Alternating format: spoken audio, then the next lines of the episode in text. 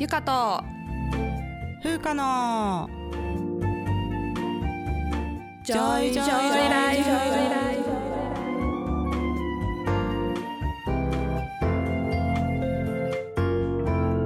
この番組ではゆかと風花2人の女医が日々の暮らしや仕事にまつわる小話などざっくばらんな日常トークをお届けします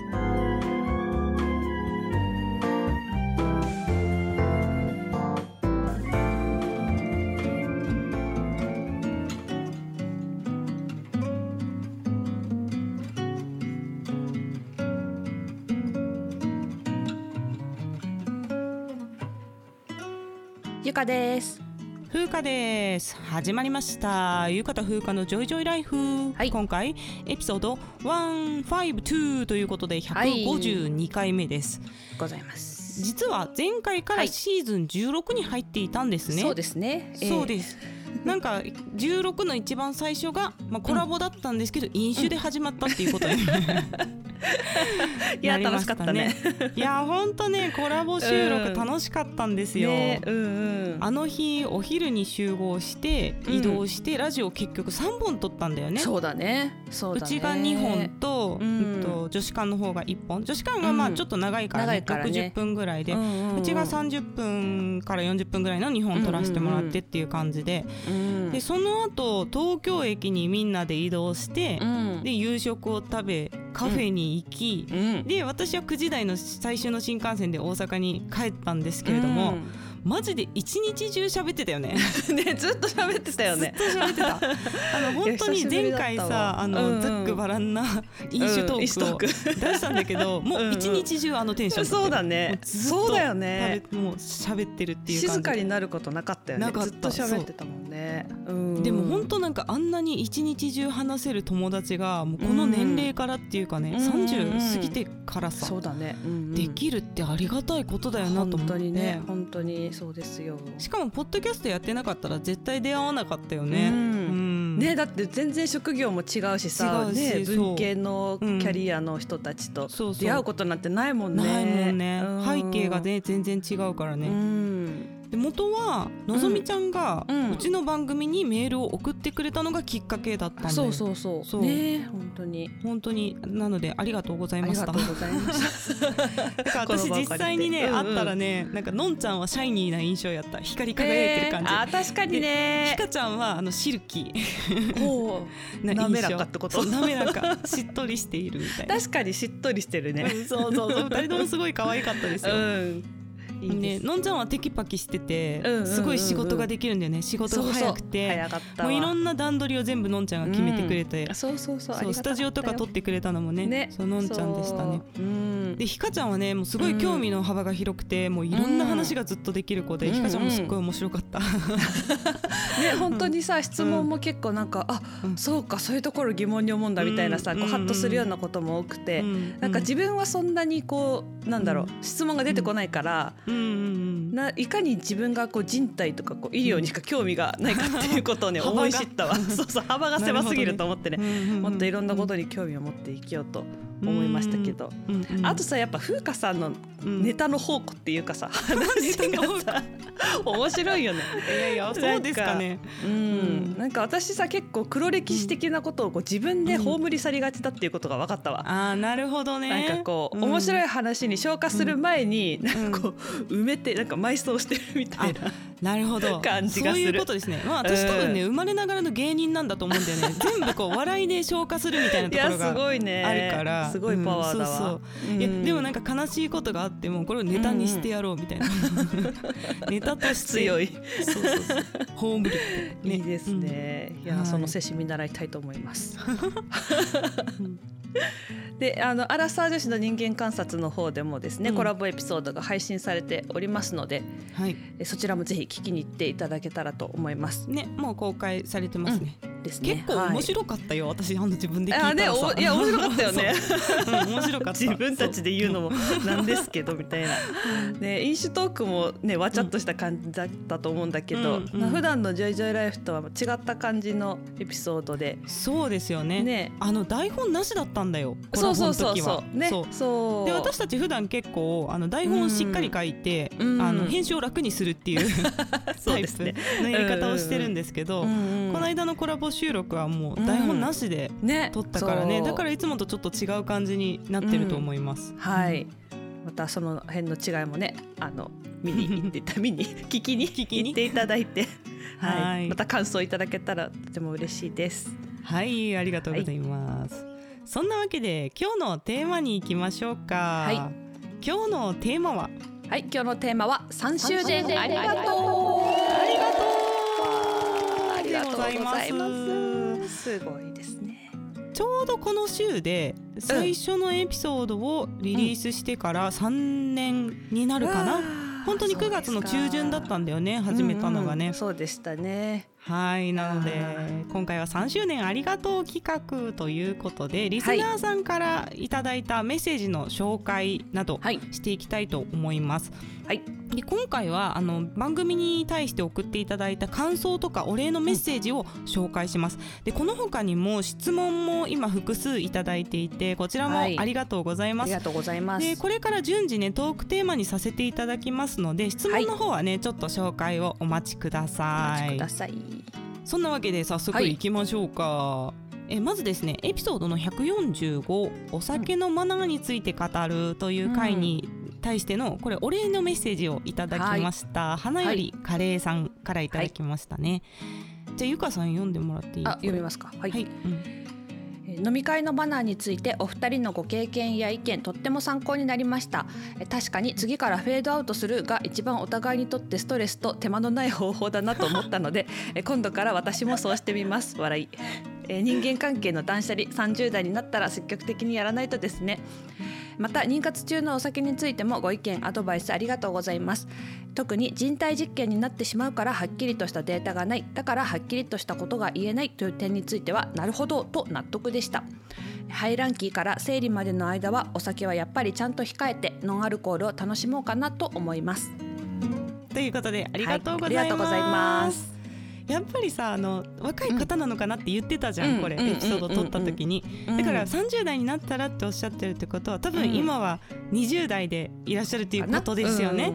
うん。ね。いやもうこの回ねちょっと私気になっててあのうん。相談していただいたことに対しての答えが断捨離とか言っててこれ大丈夫だったかなと思ってちょっと心配してたんですけれども、うん。いやよかったです。いやそうだね、はい。うんねなんか人生ってこう長いようで短いじゃないですか、うんうんで30代になるとさやっぱこうね周りの人とかさ恩師とかが亡くなったりしていくことが多くてさ、うん。結構、まあ、時間には限りがあるなっていうふうに思うタイミングがすごく多くて。あるよね。なんかさ、うん。あの自分が子供の頃のスターがさ死んじゃうのとかすごい寂しくない、あねそうそうそう、うん。なんかね。そういう風になってきたんだなと思ってさ、うん。だから本当に大事な人に会いたい時に会えるように、うん。まあだからって言って余計な人に会うなとは言わないがでなんかちょちゃんとこう自分の中で選んでいくっていうの大事だなと思って、ね取捨選択をね、うんうんしていくっていうのもまあ一つ大事なことですよね。はいと思います。はい、ありがとうございました。はいありがとうございます。そして続いて、えーエピソードの148回目弾丸北海道旅行プランを考えるの回にメッセージいただいております。はいこちらあのリクエストいただいた国ブブさんからはい。お礼のメッセージいただきましたので紹介します。はい読みます、北海道弾丸旅行のメッセージを読んでいただいただけでなくテーマに取り上げていただいてありがとうございました。若い頃 FM ラジオに送ったリクエストメッセージが採用された時のような嬉しい気持ちが蘇ってきました。いやありがたいよあねそんな風に言っていただいてあのど素人ですよ。いや本当にね。プロの方と比べていただいてすいませんって感じ。すいません。はい。あ続き読みます、はい、えー10月に北海道旅行を計画しているところなのでとっても参考になりました。これまでに札幌小樽旭川富良野函館には行ったことがありますがうん。いつも駆け足で複数の観光地を回り移動に時間を費やすばかりだったのでゆかさんの弾丸旅行の話を聞いて一泊二日の北海道旅行を思い立ちました。札幌のフードファイト釧路湿原と阿寒湖摩周湖のどちらかが候補です。また行く前には北海道のお土産会も聞き直そうと思います。えー改めてメッセージを取り取り上げていただきありがとうございました。これからも楽しみにしています。いやーありがとうございます。とんでもないですよ本当に。こちらこそあのトークテーマのねネタを、ね。提供していただいて。ありがとうございます。ありがとうございます。そして旅行計画に間に合ってよかったですよね。よかったよ本当に。もう行っちゃったかなとか思って。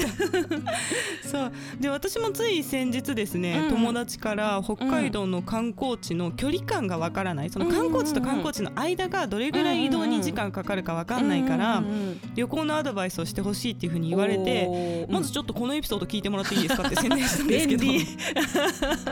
でも確かにどれぐらいの範囲をねうん。一日で移動しながら観光できるのかとかねうん行ったことないと確かに分かりづらいよなっていうのはねね思いましたよね。ね。うん、ね、意外と近かったんだっていうところもあるしさ、ね、うん。思ってたより遠いっていうことも、あもちろんあるしさ。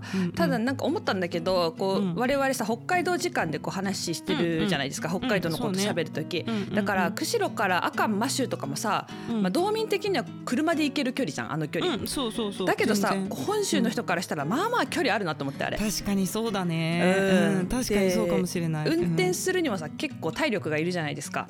まあいるね。うん。ね、だから、まあその時間もこう直線距離だけどさ、まあ、ちゃんと休息を取りながら行っていただきたいのと、あと結構北海道内道がまっすぐで、うんこう景色が変わんなくて眠くなりがちだからこう居眠り運転もしないようにね、注意したりとか。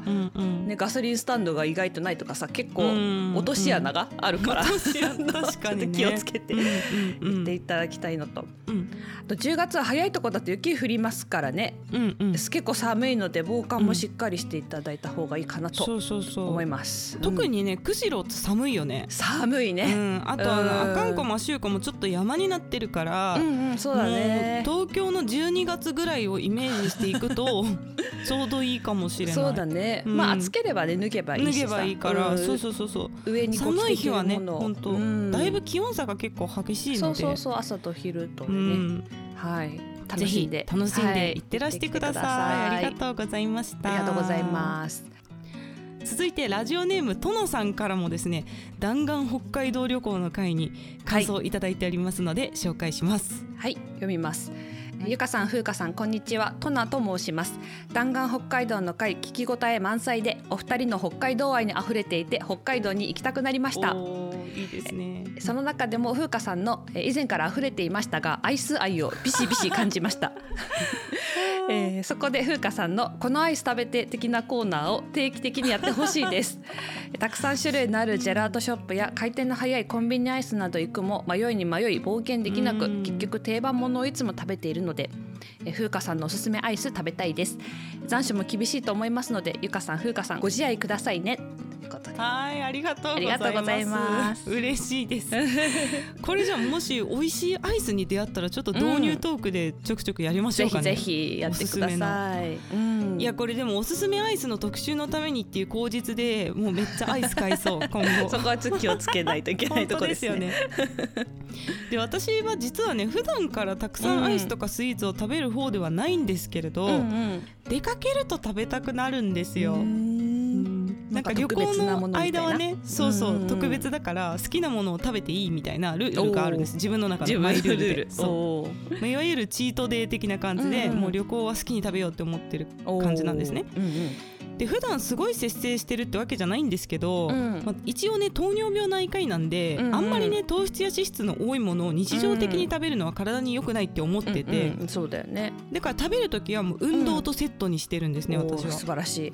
ちょっとハードな運動1時間ぐらいやる時の前のエネルギー補給としてアイスやケーキを食べるっていうことが多いですかね。へー。おそおすごい。でこれ食べて頑張ろうみたいな感じ。うんうんうんそしたらまあ罪悪感がないしその甘いものを食べることへの、うんうんでうんうん実際太らないですねやっぱり食べてもね。あそうなんだ。まあ、その分ちゃんと消費してるので、うん。うんうんうん。そうだっていう感じでね。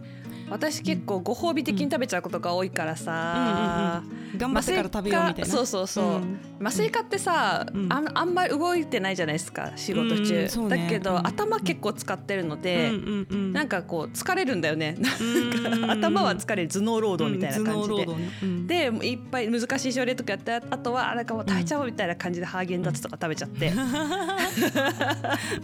動いてないからさ、でも ゆかさん麻酔しながらススクワットしたらいいんじゃないですか。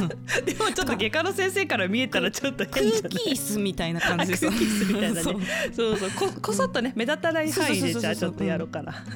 いいかもしれないうんです、うんうんで私が家の冷凍庫に常備しているアイスはですねスナオシリーズっていうアイスなんですよ、いいね。うんうんうん。でこれグリコさんから出ている低糖質のアイスですごい美味しいんですね、うんうん。そうだよね。私は特にチョコモナカとマカダミアアーモンドっていうアイスが大好きなんですけど、うんうん。これね低糖質で作られてるので、うん。もうどうしてもアイス食べないといられないっていう患者さんにおすすめしてます、う。んうんそそう。ただですね脂質はそれなりにあるので、まあ、うん。超低カロリーってわけじゃないんですよ、まあ、100キロカロリーぐらいはあるかな1個、うんうんうん。まあ、でも普通のアイスの半分ぐらいだからそれだったら、うんこれダイエット中のご褒美にもおすすめのアイスです、おー。素晴らしい。あとですね糖尿病内科医が大好きなアイスはうん。アイスボックスです、って言うよね。みんな言ってるよね。だってあれもう水だもんほとんど。確かにね。1カップで15キロカロリーしかないんで もうあえーでそっかそっか。で脂質もゼロなんですよ。ほんとカチ割り氷だから。おお。だからもうこれだけ食べたら絶対太らない と思いますね。そうだね。でアイスボックスには、あの濃い果実氷っていうシリーズもあってそれはちょっと糖質が増えるんですね。果汁が入ってるんで、でもそれでも1本食べて40キロカロリーだから、これらも私は冷凍庫に常備しております、うん低カロリーアイスとして、えー、いいですね。なんかこう氷がさでも食べたい時とさそうでもない時とあるから、うそうそうそう。 SUNAO と二つで、ね、そうそう2なんか本立てなんですよ。二本立てでね。クリーミーなの食べたい時は SUNAO、うんうんうんうん。でカチ割り食べたい時はアイスボックスっていう感じです、ね。なるほどなるほど。うん。私もこれ風花さんにこの SUNAO がいいよって教えてもらってから、結構うん。積極的にっていうか、食べる食べる時は SUNAO をうん選ぶようにんしております、ね。私もチョコモナカが好きです、美味しいよねパリッとしてね、うん。美味しいよね、うん。でね私結構チョコ系が好きで。うん、なんかいろいろ試すんだけど結局ねあのチョコモナカジャンボに帰ってきます。それは糖質脂質しっかりあるやつや そうそう。でもさこう3分の1ずつあの1列ずつ割れるから。そういうことだね。一回全部食べないって1こと回に全部食べないよ。それならいいね。2列だけ食べて、後にしようみたいな感じにできてるので結構ね好きです。いいですね。はい。いやじゃあアイスのね 紹介も今度入れていきたいと思います、ぜひぜひお願いいたします。ありがとうございました。ありがとうございました。では続いてはい。現時点での総再生回数とか人気のエピソードをはい。紹介するコーナーに入っていきます、はい。まず、えー、総再生回数を発表してください。はい、えー収録時点ではい。15万9867回です。おー16万回があとちょっとだね。あとちょっとですね、うん。これさ前も言ったかもしれないけど、あの Spotify のさこのうん。なんていうんだっけ？この我々の管理ページみたいなさところかうんうんうんうん。らダッシュボードからうん。見るともう10万超えた時からさうん。カウントが雑になったじゃん。そうそうそうそうそう。万が漢字なんだよそもそも。そうそうそう16万とかさ。16万って書いてあるけどクリックすると15万5千何本とかそうそうそうそうそう。だから死者誤入して出てくるんだよね、あれね、うんうん。だから結構前にさ、だよね。あ16万いったとか思ったけど15万うん。5 5000千をとかちょっと超えてたみたいな。うんそうそう5000回サバ読むのだいぶだよね。ね結構サバ読んだよね。そうそう。そう。まあでももうほぼ16万回ねえ、いやそんなにていただいてるとありがとうございます。本当に。本当に本当に。でリスナーさんのうん。いらっしゃる国も増えてる、増えてるよねあで日本が今まではさ、98%ぐらい日本だあったのが、ね、うん。最新の情報では日本95%だった。あそうなの？うん。結構ねあの韓国人のリスナーさんからメッセージもらうことが多い「ちょいちょいライフを」あの日本語の勉強のために聞いてまあすっていう。本当？こんな早口大丈夫？聞き取れるのかな？申し訳ないけど、思ったんだけど、うんうんうん。そうなんだ。そうそう。そう。いう方もいらっしゃいますね。うんうん。うんで、えー日本が95%でうんうん。これはですね、えーランキングがちょっと変わりまして、リスナー数ランキングが、うん。えー、1位が東京。お大阪が 抜かれてしまった。2位が大阪です。大阪ずっと1位だったんだよね。ねそうそうそう。あーそうなんだ。そうです。ついに東京に抜かれてしまった。ぬ東京が抜かれてしまったっていうか、はい。まあいいんですけどね。あの全然。ありがとうござい神ます。奈川。うんうん。静岡。静岡最初の頃1位じゃそうなかったっけ、最初の頃ね。静岡1位だそうそうったでもまだ上位にいてくださるんですねね。静岡が。あありがとうございます。うん。で埼玉愛知、で京都千葉兵庫、福岡なるほど。がまあ10位までですね。うん。ありがとうございはあますちこちから聞いていただいて、はい。でアメリカもね2%になってて、結構ですね。州も増えててさ、うんうんうんうん。うん一番多いのがニュージャージー州でした。え？あまり私的にはそんなに馴染みがない州なんですけど。うん。日本人が結構いらっしゃるんでしょうかね。かもしれないですね。ねえ、うん。あとまあカリフォルニアとかハワイ、うん。カリフォルニアハワイはね日本人多いイメージですね。うん。うん。ねあとバージニア州と、まあ、テキサス。テキサス。がまあトップ5ですね。テキサスも結構日本人多いみたいですよ、ますあそうなんだ。うん。なるほど。海外からも聞いていただいていると。はい。うんで他にもいっぱいあのあるんですけど全部で58カ国、わあすごい。ありがとうごありがとうざいまます。す。まあ、全部にの国にねあの継続したリスナーさんがいるわけではないとは思うけど、うんうんうん。でもなんか60秒以上再生したらとかなんかあるんだよね。そうそうそうそう基準があるんです基準がねだから、ね、うん。少なくとも一定の時間は再生してくださった人が各国に一人はいるっていうことで、すごいね。すごいよよね。うん。いやありがたいことでございます。広い。はい。はい。はい。そしてやはり人気のエピソードはですねうん、今もまだトッケビが一番なんですよ。そうですね。トッケビちょっ強いでとすね。群を抜いてるよね。うん、なんかうん。ビュントッケビだけ多いよね。そうなんです、ん。そうでやっぱりあとブラックロードこの最初の頃にすごい人気が出たのがブラックロードだったんですけど、うんうんうんうんやっぱ初期の頃のエピソードが、まあ、ランキング上位であるっていうのは変わりないですね。そうですね。うんはい。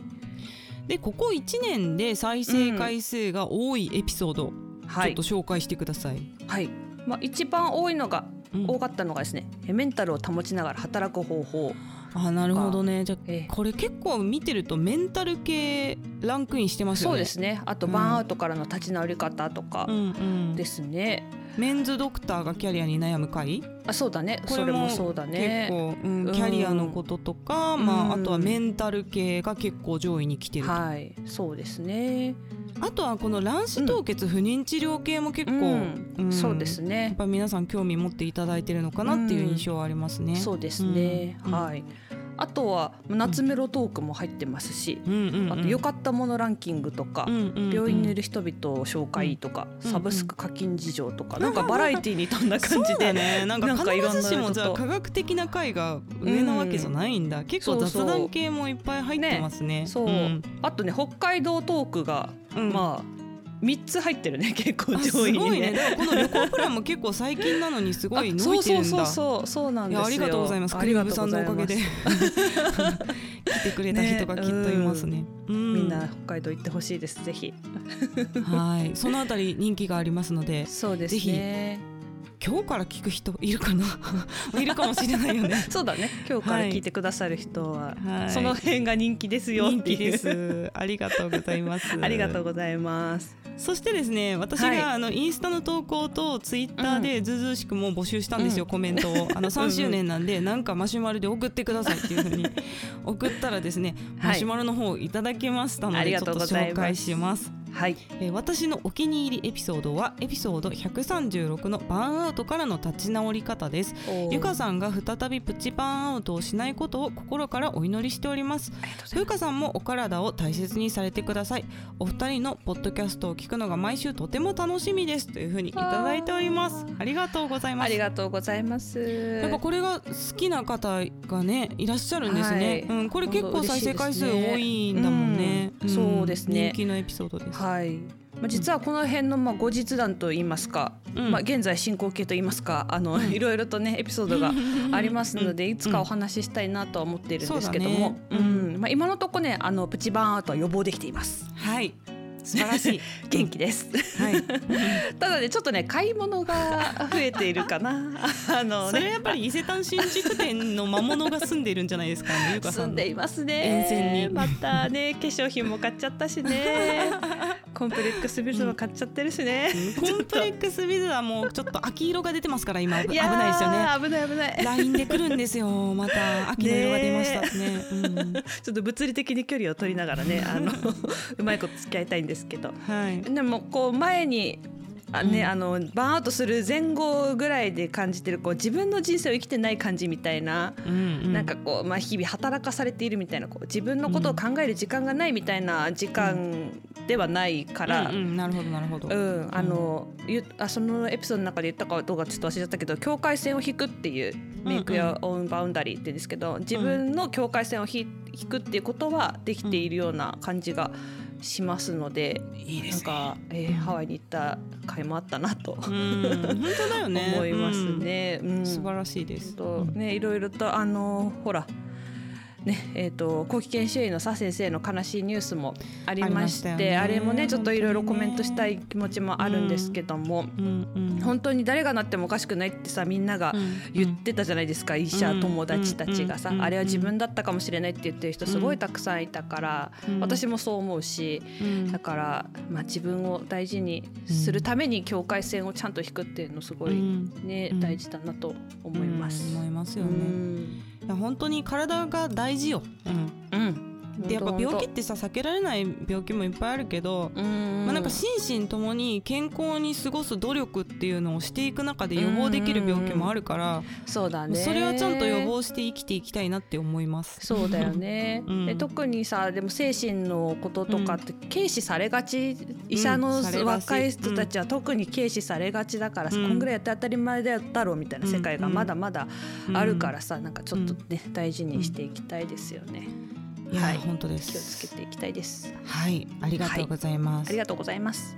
続いて、はいさんからいただきました。ハチさんはね、はい質問もいただいてるんですよ。はいこれも今度エピソードでしますね。はい。では、えーメッセージ紹介します3周年おめでとうございます。驚きがあったという部分でエピソード121の医療の値段はどう決まっているが一番印象に残っています。もっと高くならないのかという気持ちとこの値段で質のいい医療サービスを受けられていることに感謝です。ありがとうございます。いやありがとうございますとんでもないです。ありがとうござい。はい他に印象に残っているお話は結婚して指輪をしているとセクハラ発言をされなくなった。これは背後に男がいるからという話です。これセクハラの呪文の話ですね。ね。うわなるほど。と思っていました検体がどうやったらできるのか医師が絶対入る保険の話などお医者さんならではのお話も楽しく聞きながら勉強させてもらいました。うん。最後に風花さんのお歌はもちろんですがお二人で歌われてる歌会も大好きです。ということでありがとうございます。す。めっちゃ聞いていただいてますよねこれね。ねめっちゃいろいろ聞いて覚えていただいて。ほぼ全部。いやありがとうごあざいます歌会もねまたやりたいよね。そうだね、ん。しばらくやってないよね。そううんゆかさんの録音環境はどう？家で撮れる感じ？いやー多分近所迷惑な気がする。でもまあ東京だったらレコーディングスタジオ結構あそうだね。まあ、あるっちゃあるよね。うんうん。まあ持っていけばばできるか。そうゆかさんが家にうちに来てくれることがあったらあの大うんうんうん。阪のうちで撮れるから確かに。うち宅録できるから。確かに。あやりましょう。やりましょうかね また今度ね。で大阪に行った時にやりましょう。はい。そう。私もね実はボイトレに行こうと思って体験にねいくつか行ってうんその後行ってないからうんうん。ちょちゃんと決めてあの行こうと思っておりますので。いいじゃんじゃあもうゆかさんのボイトレの成果も出していきましょう、ね。発揮できるように。番組の中で。はい、ありがとうございます。はい。ありがとうございます。はい、えーそしてですね私のインスタでも、あの直前にえーずうずうしくコメントを募集しましたところありがとうございます。はい、うん。あの皆さんありがとうございます本当に。うん。あのさインスタの質問箱ってこううん。回答してくれた、回答してくれるじゃないですか。うんうん。であの質問箱を作った人は誰が答えてくれたかわかるんだよね。誰かが。返事が来ましたって、うんうん。だけどそれに返信しても他の人にはわからないようになってるんですよ。あなるほど。回答が誰から来たか。そうあれさストーリーの中になんか埋め込めるの？質問あ箱っていううそうそそう。あのがのそうそうなんですよ。すごいね。私その機能が分かってなかった。そうそう。なるほど素晴らしっていうそこに打ち込んでくれたんですか？このコメントそうそううそうそこに打ち込んで多分。なるほど。書いてくださったん送信してくださったんですねありがとうございます。はい、なんでもあの一応匿名でご紹介させていただきます。はい。お願いします、はい、えー一つ目は、えーゆかさん、ふうかさん、いつも楽しいお話ありがとうございます。毎週楽しみに聞いています。いやーありがとうございますがとうござい。はい、えーはい次、えー、3周年おめでとうございます。ブラックロードや一区のエピソードが好きです。これやっぱり根強い 人気ですね。人気がありますねブラックロードはねはいうんえーで次、えーブラックロードへの愚痴会、え ー橋休め会、リスナーさんの質問回答の会、旅会も好きです。あーありがとうございま。すすいろいろ聞いていただいて。はい、うんえー次は、えー、3周年おめでとうございます。好きなエピソードは研修医エピソードです。えー医師への尊敬が生まれたきっかけです。あーそうなんだありがたいですねこれも本当あの愚痴の時のエピソードだよね、ええ結局ブラックロードねね愚痴しか言ってないみたいなね ありがとうございますはい。えーそして最後、えーエピソードではないですが、初期のエピソードで鳩時計の音が入っていたのが印象に残っています。ありがとうございますありがとうございます。これ今ね鳩時計持ってきたんですよ、今回鳩時計にちょっと登場してもらおうと思って。でこの鳩時計ねあの無印良品の鳩時計なんですよ、うん。うん。で針が12のところに来た時と6のうん。ところに来た時、だかうんうん。らそれぞれの0分30分で泣いてくれるの、うん。うん。うん。で0分の時はその時間の回数に泣いてくれるのさ、うん。1時だったらなるほど。1回。そう、うん。5時だったら5回みたいな感じなんだけど、なんか引っ越しで壊れちゃって 今いつ泣くかわからないんだよね。鳩時計の意味をなしてないよね。意味をなしてないの。そうそうそうそいうつなるかわかんないっていう。そうなんです。まあでもあの音が取れたら、うあのん。取るので聞いてください。この音です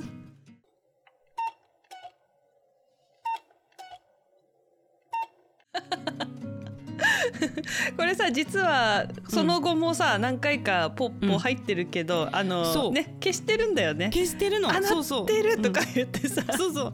でこのポッポはですねポッポって呼んでるんだけど、このハット時計は、あの明るくないところに置いとくと泣かないんですよ。おお。あの光が当たってる時は。泣くんだけど、おお。その暗いところにいたらね言わないのね、うんうん何もと夜とかずっと夜中泣かれたらうるさいじゃないですか、うんうんうん。だから部屋が暗かったら泣かないからうんうんいつも暗いところに置いてうん。あの泣かないようにして収録してるんですけどそれを忘れるんですよね私がたまに隠すのを忘れてて泣いちゃったりとかあとは暗いところに置いといたはずなのにそこの電気がつけっぱなしになってて 廊下で泣いてたりとかするんですよ、うんうんうん。そんな鳩時計でございます。はい。はい、じゃあ今度からカットなしにしようかな。そうだね。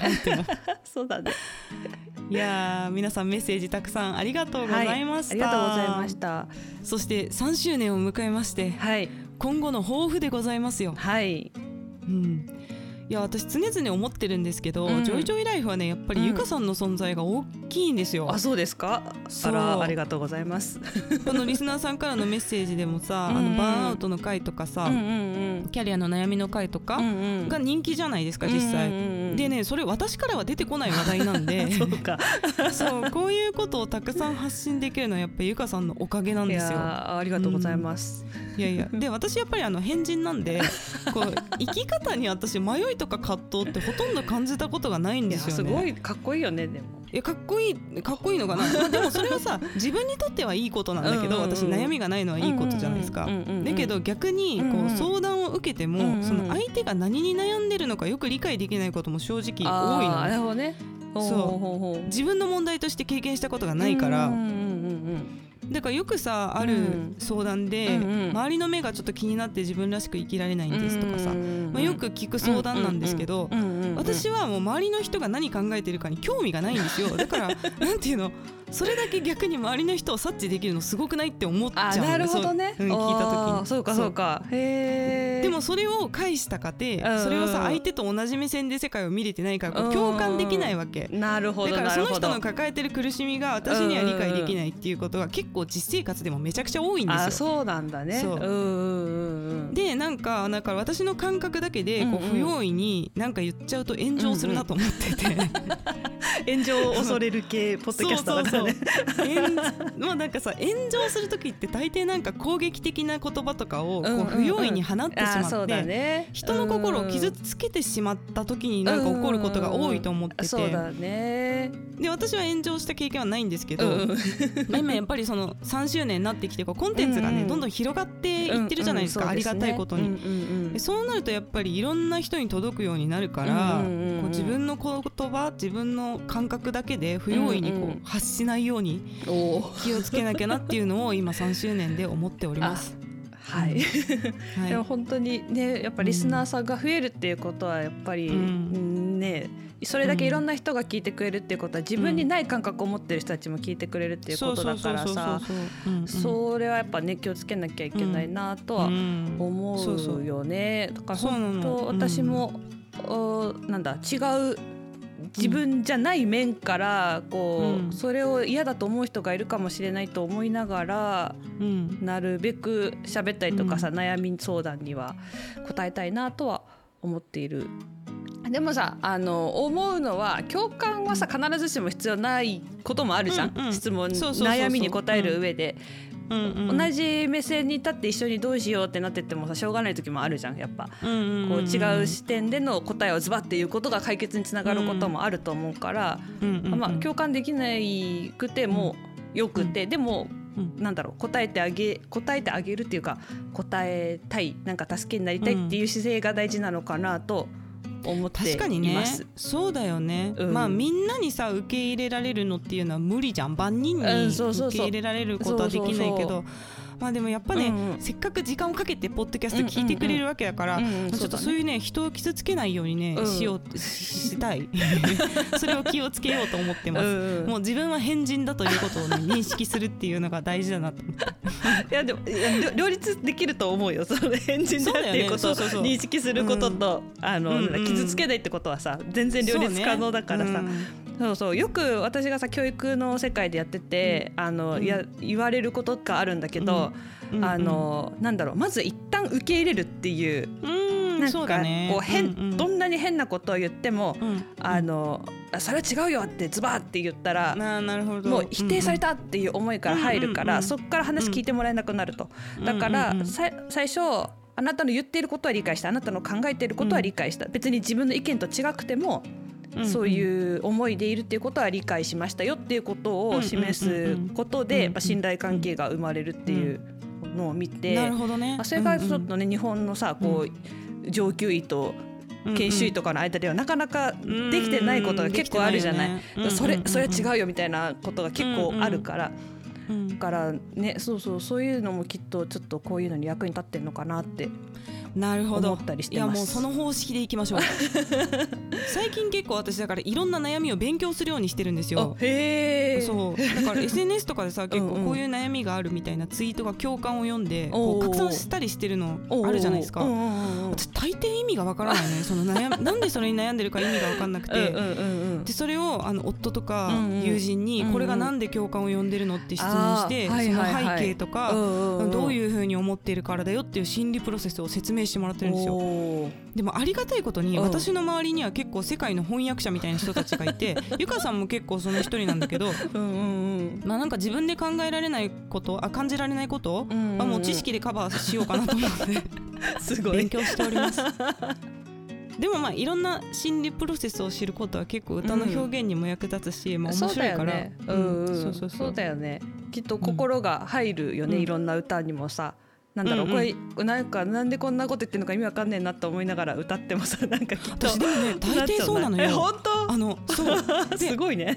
意味がわからなくて、そのバラードの歌詞とかも全然共感できないの私。そうなんだ。どっちかっていうとこの憧れに近くてこういうことを思う人生に憧れるみたいな感じで歌ってだ。からドラマのそのシーンとかを思い浮かべながら自分の感情じゃないよ全然。そうなんだ。